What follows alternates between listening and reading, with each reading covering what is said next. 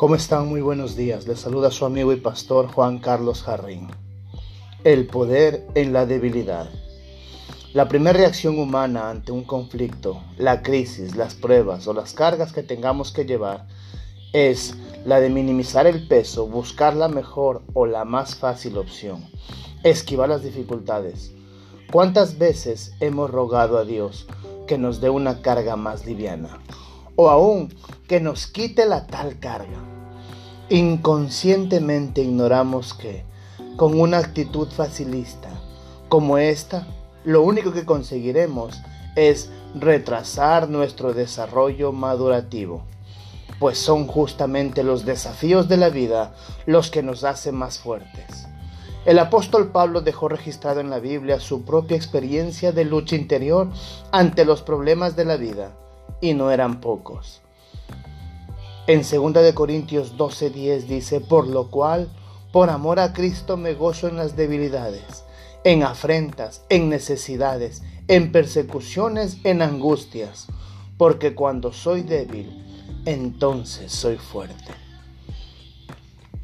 ¿Cómo pudo este hombre común cultivar una óptica tan firme ante los embates de la vida? Él mismo dice en el versículo 9, por tanto, de buena gana me gloriaré más bien en mis debilidades para que repose sobre mí el poder de Cristo. Ahí radica el secreto, el poder de Dios reposando sobre la debilidad humana. Cuando aprendo que su gracia es suficiente para mis necesidades y mis problemas, acudo a Él en busca de socorro y le digo a Pablo, Dios le dijo a Pablo, casi en tono de reto ante su reiterada insistencia. Bástate con mi gracia. ¿Te alcanzará mi gracia?